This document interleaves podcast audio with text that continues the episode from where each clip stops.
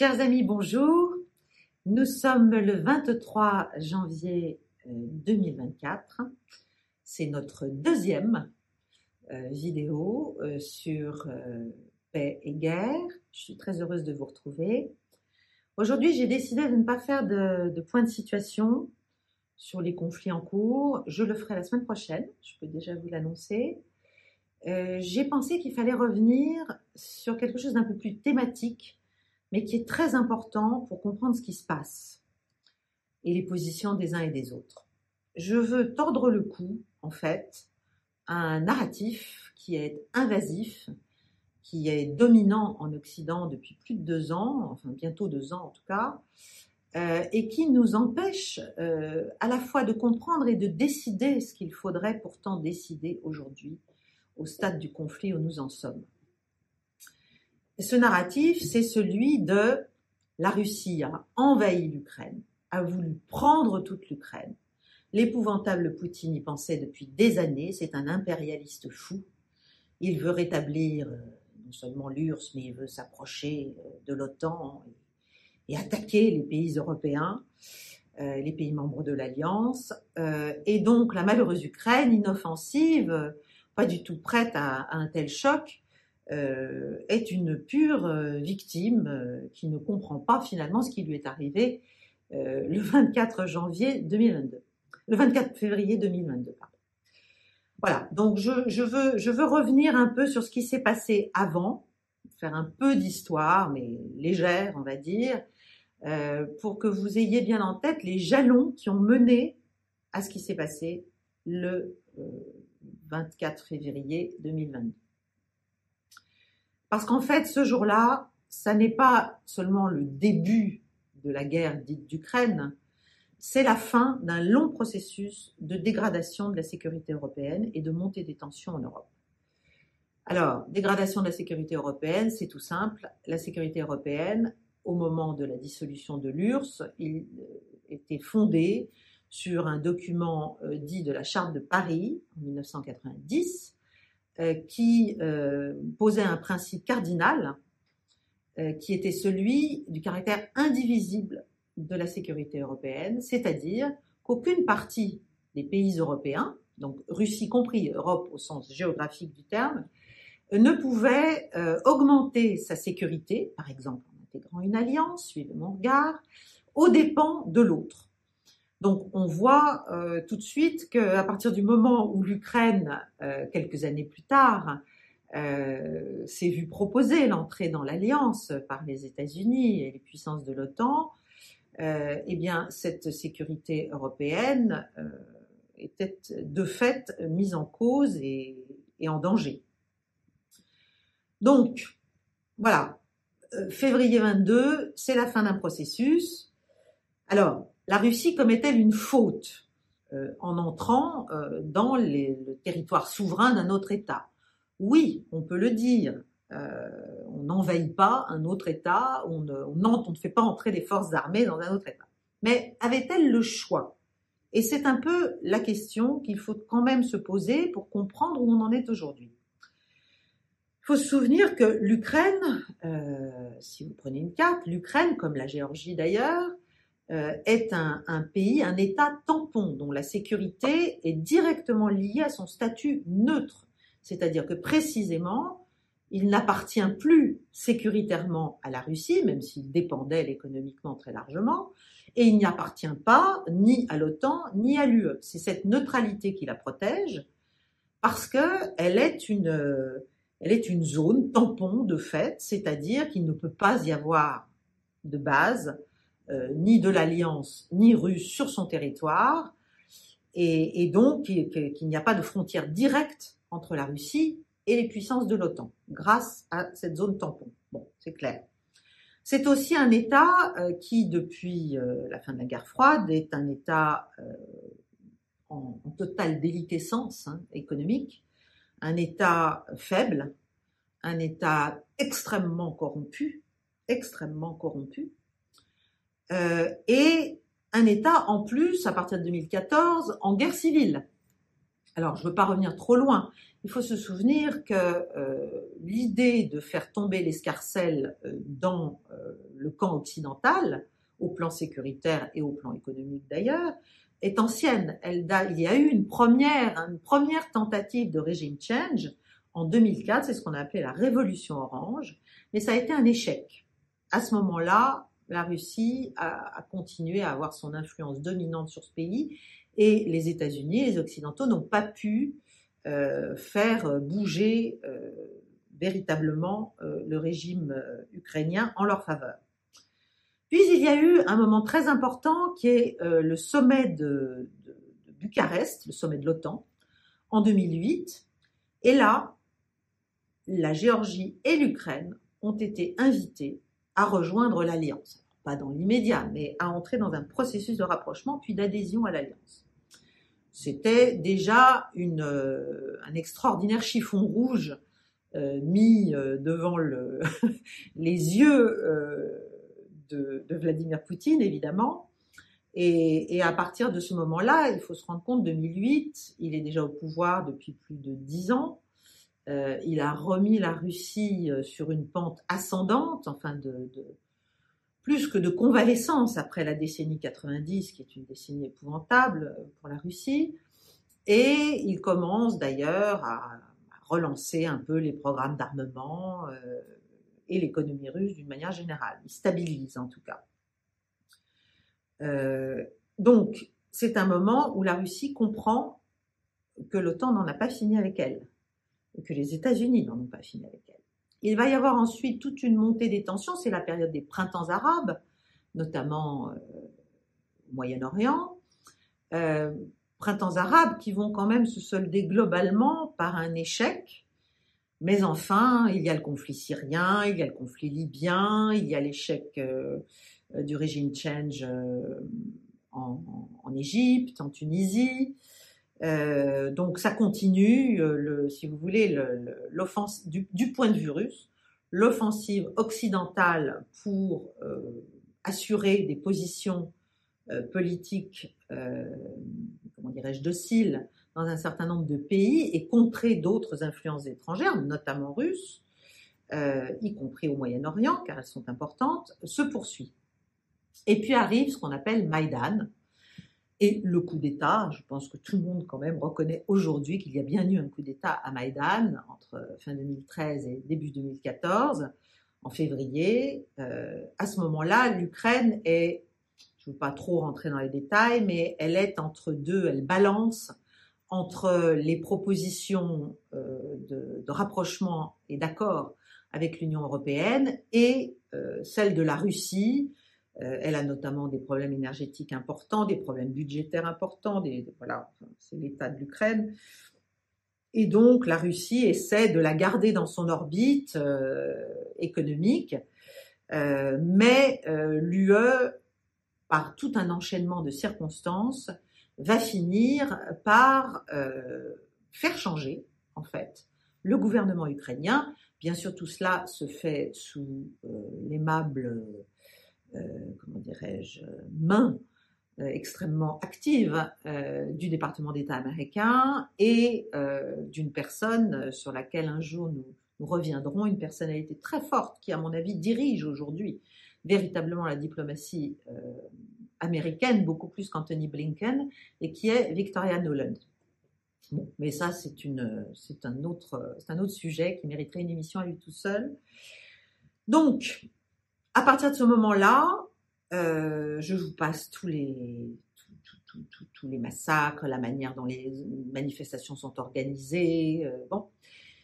Euh, les régions russophones d'Ukraine se voient opposer dès les premières lois prises par le nouveau gouvernement, qui est très, très, très fortement américanisé, teinté d'Amérique, on va dire, se voit proposer euh, bah, des lois assez terribles, c'est-à-dire qui limitent la liberté euh, linguistique, la liberté culturelle, religieuse, la liberté économique, bref, les populations russophones euh, et, russes d'origine de toute une partie de l'Ukraine, il faut savoir que l'Ukraine est très largement russophone d'ailleurs, plus de la moitié au moment de la fin de la guerre froide, mais il y a vraiment des populations dans ce qu'on appelle le Donbass qui sont, qui se sentent extrêmement proches de la Russie, elles deviennent euh, des cibles. Et donc, elles s'organisent. Euh, il y a des autorités séparatistes euh, et l'Ukraine commence à bombarder finalement ses propres citoyens dans cette partie-là du monde. C'est un conflit qui, à peu près au moment du déclenchement de la guerre en Ukraine actuelle, aura fait près de 15 000 morts tout côté confondu. Hein. Il n'y a pas que des russophones dans les 15 000 morts. Mais enfin, c'est un conflit assez sanglant sur lequel l'Occident euh, porte un, regard euh, assez désinvolte. Il y aura bien sûr les fameux accords de Minsk en 2014 et 2015, Minsk 1, Minsk 2, dont l'objet supposé était d'arriver à, faire cesser ces hostilités internes, à faire cesser cette guerre civile et à redonner euh, à ces populations un certain nombre de droits et en même temps d'autonomie qui leur permettent de rester dans l'Ukraine. Il faut savoir qu'à ce moment-là, la Russie refuse que ces, républiques qui, qui, sont devenues, qui se sont instituées comme séparatistes, euh, refusent qu'elles entrent dans la Fédération de Russie, ce qu'elle lui demande à corps et à cri, il y a un soutien de la Russie, bien sûr, à ces séparatistes, mais il est indirect. Et en tout cas, il veut encore, Vladimir Poutine, à ce moment-là, euh, maintenir finalement les frontières euh, de l'Ukraine souveraine post-guerre froide. Donc ça, c'est 2014. En 2014, il se passe aussi d'autres choses, bien sûr. Il y a la Crimée, euh, puisque au moment où le changement de régime se fait à Kiev, les accords avec euh, la Russie, qui venaient d'ailleurs d'être renouvelés un peu auparavant pour le stationnement de la flotte de la mer Noire, de la flotte russe de la mer Noire, euh, dans les ports euh, de Crimée, à Sébastopol notamment, ces accords-là deviennent, deviennent caducs, c'est-à-dire que la Russie comprend que l'objectif occidental est aussi sa flotte, est aussi de l'empêcher de pouvoir avoir accès aux mers chaudes. Et donc ça, c'est une, c'est évidemment une, une, ligne rouge aussi que nous franchissons occidentaux.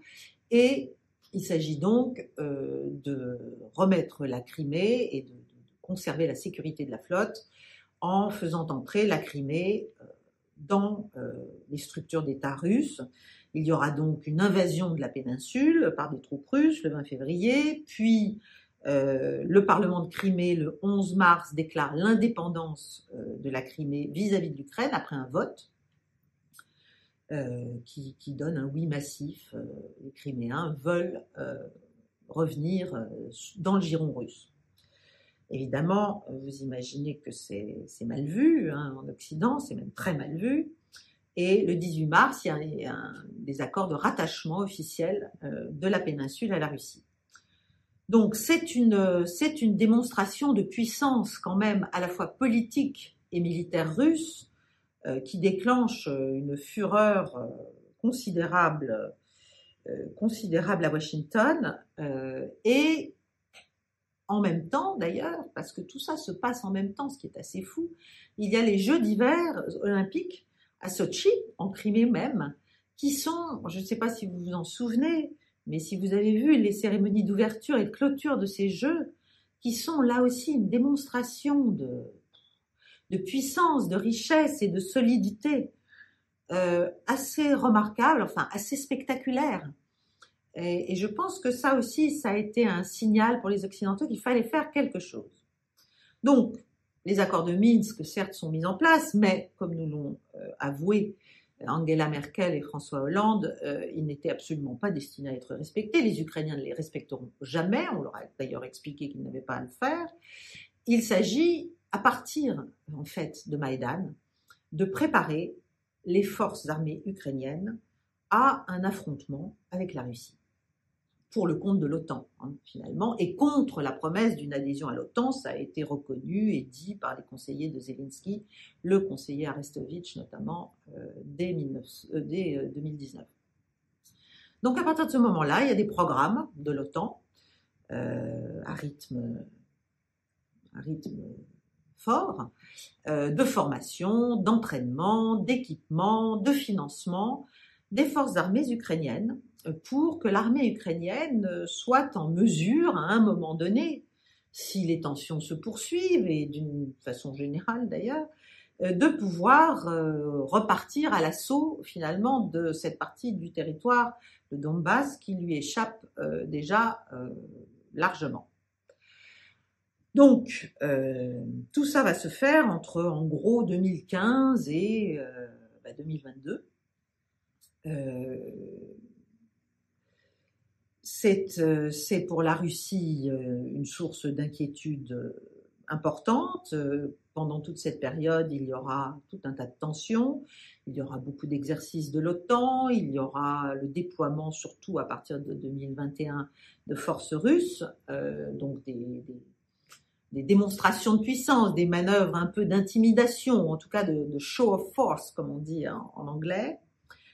Et puis, à partir de, de, 2000, de, l'année 2021, vraiment de, mai 2021, juin, il y a, un certain nombre de réunions et de, et de manœuvres qui sont engagées d'un côté et de l'autre. Et on commence à dire, euh, voilà, Vladimir Poutine va envahir l'Ukraine, Vladimir Poutine va envahir l'Ukraine. Euh, mais Vladimir Poutine, à mon avis, ne veut toujours pas envahir l'Ukraine. Pourquoi envahir l'Ukraine? Il faut, une fois qu'on a envahi un pays, il faut le tenir, ce qui est quand même un autre sujet et je ne pense pas que cela ait été euh, dans son objectif. En revanche, il s'inquiète beaucoup de ce qui se passe et de la montée en puissance des forces ukrainiennes qui atteignent euh, des, niveaux importants euh, de, solidité, apparente en tout cas, qui donc font monter l'inquiétude à Moscou. Et il se passe quelque chose de très important qu'il ne faut pas oublier. C'est quelque chose qu'on passe totalement sous silence en Occident et qui a été, à mon avis, la dernière, euh, la dernière tentative euh, russe euh, de passer à une phase de négociation avec les Américains notamment, mais aussi avec l'Union européenne et l'Ukraine. C'est le 17 décembre 2021, c'est une date importante, c'est le jour où la Russie envoie, adresse à la fois à Washington, aux autorités de l'OTAN, à Bruxelles euh, et à l'Union européenne, euh, un draft, un ensemble de drafts, de projets de traités refondant cette sécurité européenne qui lui semble de plus en plus menacée et menaçante pour ses intérêts.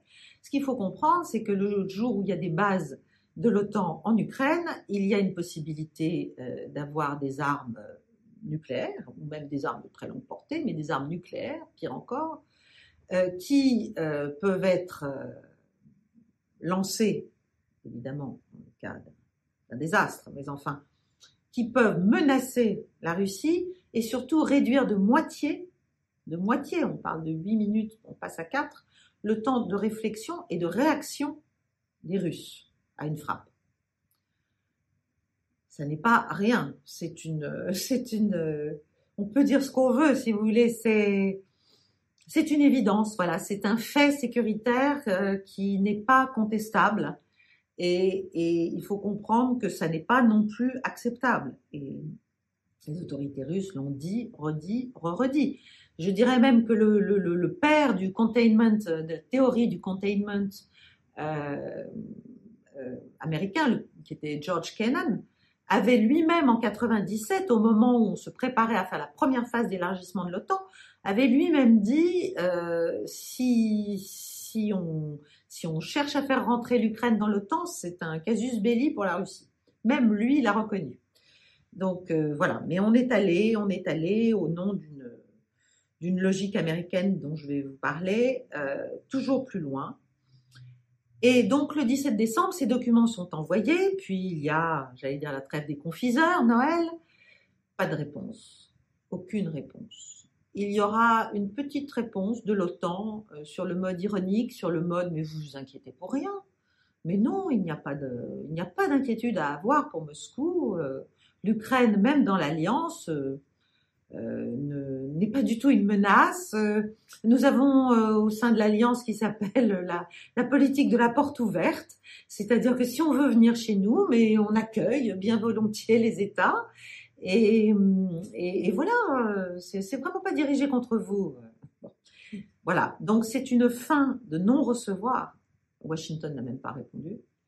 C'est une fin de non-recevoir aux dernières propositions euh, sérieuses, extrêmement argumentées des Russes. Ces drafts existent, je les ai vus et d'autres les ont vus. Ce ne sont même pas des documents secrets, ils ont été divulgués.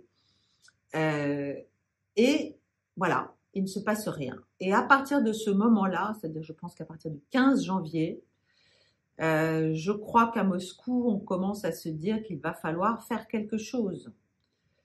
Euh, il va falloir, euh, il va falloir réagir, d'autant plus qu'à ce moment-là, à partir de la mi-janvier, en Ukraine, le rythme des préparations militaires des forces ukrainiennes s'intensifie, le rythme des livraisons d'armement s'intensifie, et en fait, l'objectif militaire euh, identifié par les Russes, et qui sera d'ailleurs révélé par les ordres d'opération qu'on a retrouvés depuis, est celui d'une reprise du Donbass par la force.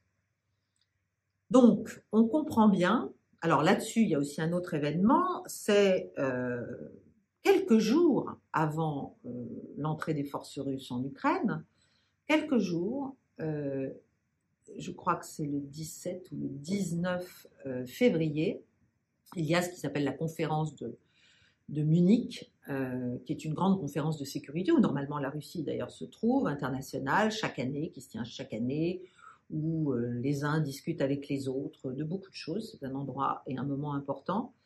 Et lors de cette, euh,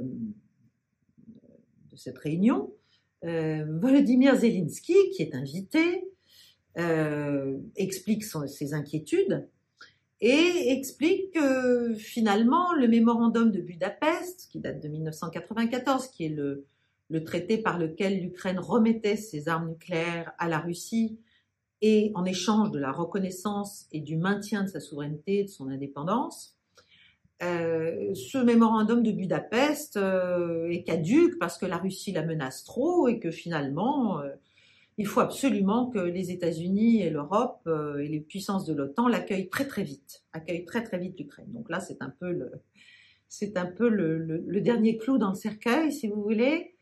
et à un moment donné, donc, les forces ukrainiennes commencent, elles commencent à partir, euh, si ma mémoire est bonne, je crois du 16 février. Donc quelques jours avant cette conférence, il y a déjà des mouvements de troupes ukrainiens et une intensification des bombardements sur le Donbass, donc cette région qui, est victime de bombardements depuis 2014 euh, fin 2014. et là, le rythme s'intensifie et donc les menaces s'intensifient sur ces populations. Et finalement, euh, la Russie euh, décide euh, de lancer une opération qui, à mon avis, n'est pas une opération d'invasion de l'Ukraine, comme on a voulu le dire et comme on continue à le dire, qui est une, opération d'ailleurs d'un format militaire très restreint, et on expliquera que les Russes ont sous-dimensionné leur attaque, n'ont pas ce qu'il faut, etc. Mais en fait, c'est pas ça c'est que le format de cette opération, c'est-à-dire un peu plus de 100 000 hommes, euh, ça diffère hein, entre 100 et 140 000, je crois. Euh, ces hommes-là euh, se dirigent, d'abord vont au secours, se, mettent en rideau par rapport aux attaques ukrainiennes, donc à, ce départ d'offensive, si vous voulez, ukrainienne, et puis montent vers Kiev euh, pour euh, y mener une opération aéroportée, alors qui, elle-même euh, marchera en elle-même, mais dont la suite ne sera pas assurée, parce qu'ils sous-estiment le nationalisme ukrainien, ça c'est certain. Il y a eu un problème de renseignement, c'est aussi certain. Et donc leur idée, l'idée russe, est un d'empêcher de se retrouver sur la défensive en laissant les Ukrainiens avancer. C'est pour ça qu'ils entrent en Ukraine et deux, d'en finir avec ce régime euh, qui est un régime fantoche, qui est le régime actuel toujours, mais enfin qui est un régime fantoche, euh, et euh, qui, qui veulent faire leur régime change à eux, si vous voulez. Il s'agit d'avoir tout de suite, de, pouvoir revenir à cette neutralisation de l'Ukraine et d'empêcher ce passage de l'Ukraine à l'OTAN. C'est l'objectif principal de tout ce que fait la Russie, c'est revenir à la neutralité stratégique de l'Ukraine. Alors, elle va le faire à partir de ce moment-là. Donc, il y a bien sûr, euh, aujourd'hui maintenant, c'est su aussi, euh, le président Zelensky prend peur très très vite, au bout de quelques jours, et dit très bien, je suis d'accord pour une pour euh, reneutraliser mon pays, mais voilà, il faut des pourparlers. Des pourparlers s'engagent d'abord à Minsk, puis à, à Istanbul. on sait qu'ils ont abouti d'une certaine façon à un draft assez sérieux euh, que la Russie, euh, je crois bien, a signé et que les négociateurs ukrainiens étaient sur le point de signer. Mais que se passe-t-il à ce moment-là? Euh, bah Évidemment, ça ne va pas du tout dans le sens de ce qui est prévu pour l'Ukraine par les puissances de l'OTAN. Donc, d'abord, il y a deux des négociateurs ukrainiens qui sont assassinés. Ça, on n'en parle jamais, mais c'est le cas. Ils sont assassinés d'après ce que je, sais, euh, par les propres services secrets ukrainiens.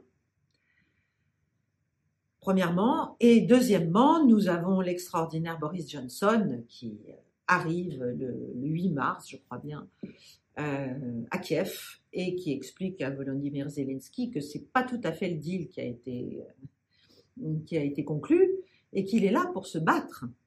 Certes, il a été élu sur la promesse d'une paix avec Moscou, euh, mais très vite il a, changé de posture. Et c'est donc un président de guerre, et cette guerre doit se faire. Et les armées ukrainiennes sont, paraît-il, en état de s'opposer à l'armée russe, qui à l'époque ne fait pas tellement peur, et qui en plus euh, est celle d'un pays dont on imagine euh, en Occident, parce qu'on est aveuglé par la haine et par l'ignorance et la russophobie, on s'imagine que la Russie ne va jamais tenir économiquement ni, ni, financièrement. Donc on a, on a cette idée euh, qu'il est possible, en fait, d'abattre la Russie. Donc voilà pourquoi, à mon avis, Vladimir Poutine n'avait pas vraiment le choix, c'est-à-dire soit il ne faisait rien, il prenait le risque d'avoir une offensive dans le Donbass et de devenir en défensive, de devoir venir en défensive, soit il prenait le risque tout aussi lourd et difficile euh, d'intervenir sans savoir euh, vraiment, je pense, à ce moment-là, si le pays tiendrait véritablement, euh, si politiquement il conserverait le soutien massif de sa population.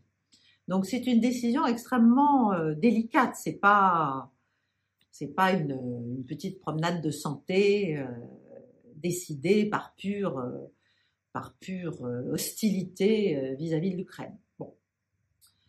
Les objectifs aujourd'hui n'ont pas vraiment changé, démilitariser l'Ukraine, la reneutraliser et ce qu'ils appellent dénazifier, c'est-à-dire extirper de l'ensemble des structures politiques et administratives ukrainiennes euh, et militaires bien sûr euh, tous les toutes les, euh, tous les nationalistes, les ultranationalistes ukrainiens, mais ça aussi, ça pourrait faire l'objet d'une autre, d'une autre émission. Alors, euh, on en est où? Ben, On en est, euh, là j'en parlerai peut-être plus la semaine prochaine, on, en est, on est dans une très très mauvaise situation militaire pour l'Ukraine, bien sûr aujourd'hui. La Russie est dans une guerre d'attrition, elle s'est mise en position vraiment en économie de guerre, et nous, nous sommes un peu à l'os pour l'instant. Donc la question, c'est qu'est-ce qu'on veut faire? Est-ce qu'on veut en profiter pour négocier ou est-ce qu'on cherche juste à gagner du temps pour, euh, pour poursuivre euh, cette offensive euh, vers les frontières russes? Je, je, ne peux pas vous laisser sans parler un peu des objectifs américains. D'ailleurs, c'est une parfaite transition. Les objectifs américains, ils sont assez simples. ils n'ont pas changé en fait depuis le début de la guerre froide. il s'agit toujours d'affaiblir la Russie, euh, d'élargir l'OTAN, donc ça, ça s'est fait, de continuer à l'élargir.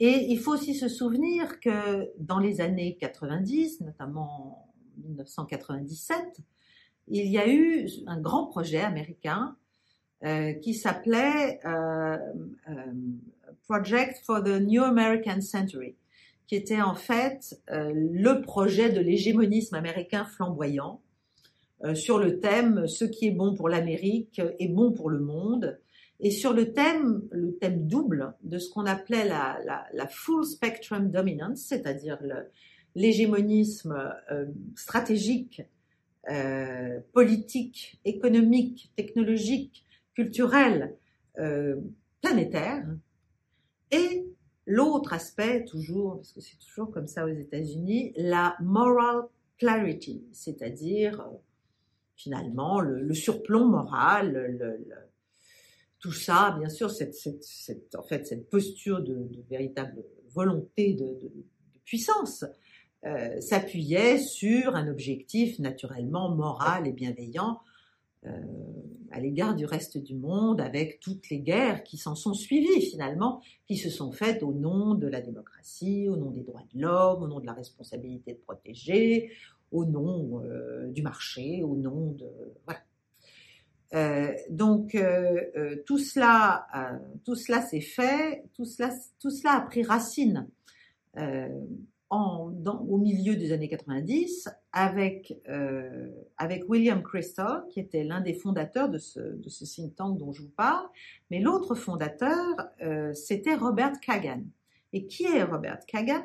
Ce n'est rien moins euh, que le mari de Victoria Nuland. ce qui permet de boucler la boucle, si vous voulez, et de comprendre que derrière ce qui se passe en Ukraine, euh, quelle que soit euh, l'opinion qu'on peut avoir des Russes euh, et de leurs objectifs, il y a quand même une très très longue allonge stratégique, vision stratégique américaine qui est mise en échec pour l'instant, mais l'échec n'est pas une option pour les Américains et encore moins le recul ou l'humilité de comprendre que le monde a changé parce que pendant tout ce moment-là. Ça a marché, si vous voulez, jusqu'en septembre 2001 et peut-être 2003, l'invasion de l'Irak. Euh, mais à partir de 2003-2004, euh, eh bien, la bascule du monde commence à émerger, à poindre. Elle va poindre de plus en plus et elle va poindre très clairement à partir de 2012-2013 du projet chinois des routes de la soie et euh, de l'entrée de la Russie militairement en Syrie au secours de la Syrie, euh, qui va changer les choses et qui va inquiéter de plus en plus les structures euh, technocratiques, euh, diplomatiques et militaires américaines sur la mise en cause de cet hégémonisme. Et on en est aujourd'hui à un stade où finalement cette bascule du monde, elle s'est opérée. L'Amérique ne s'y fait pas du tout. L'Ukraine est un fiasco militaire et il est absolument urgent euh, de trouver la parade à cela. C'est pour ça que je suis euh, assez peu confiante en fait sur ce qui peut se passer en Ukraine. Je pense que jusqu'à l'élection américaine, euh, il n'y a aucune raison pour que la guerre ne continue pas. Et il y a un certain nombre de nouvelles jour après jour qui tombent, comme par exemple le projet du président ukrainien actuel de permettre la double nationalité en Ukraine vous imaginez ce que ça veut dire. Ça veut dire que des soldats euh, ayant euh, soit des origines ukrainiennes, euh, soit souhaitant prendre la nationalité ukrainienne, mais des soldats d'autres nationalités, par exemple de pays de l'OTAN, peuvent devenir des soldats ukrainiens. Voilà. Donc c'est évidemment très très lourd de danger pour la suite du conflit. Je vous en parlerai plus à fond la semaine prochaine et je reviendrai aussi sans doute sur la situation au Moyen-Orient car il y a beaucoup de développement en ce moment sur le front euh, Hamas, Iran, euh, euh, Israël. je vous laisse. Je, vous demande évidemment de liker, de partager et de vous abonner à cette chaîne Paix et Guerre où je vais essayer de vous retrouver le plus souvent possible au fur et à mesure de mon organisation. À très bientôt et je vous souhaite une bonne soirée. Merci de m'avoir écouté.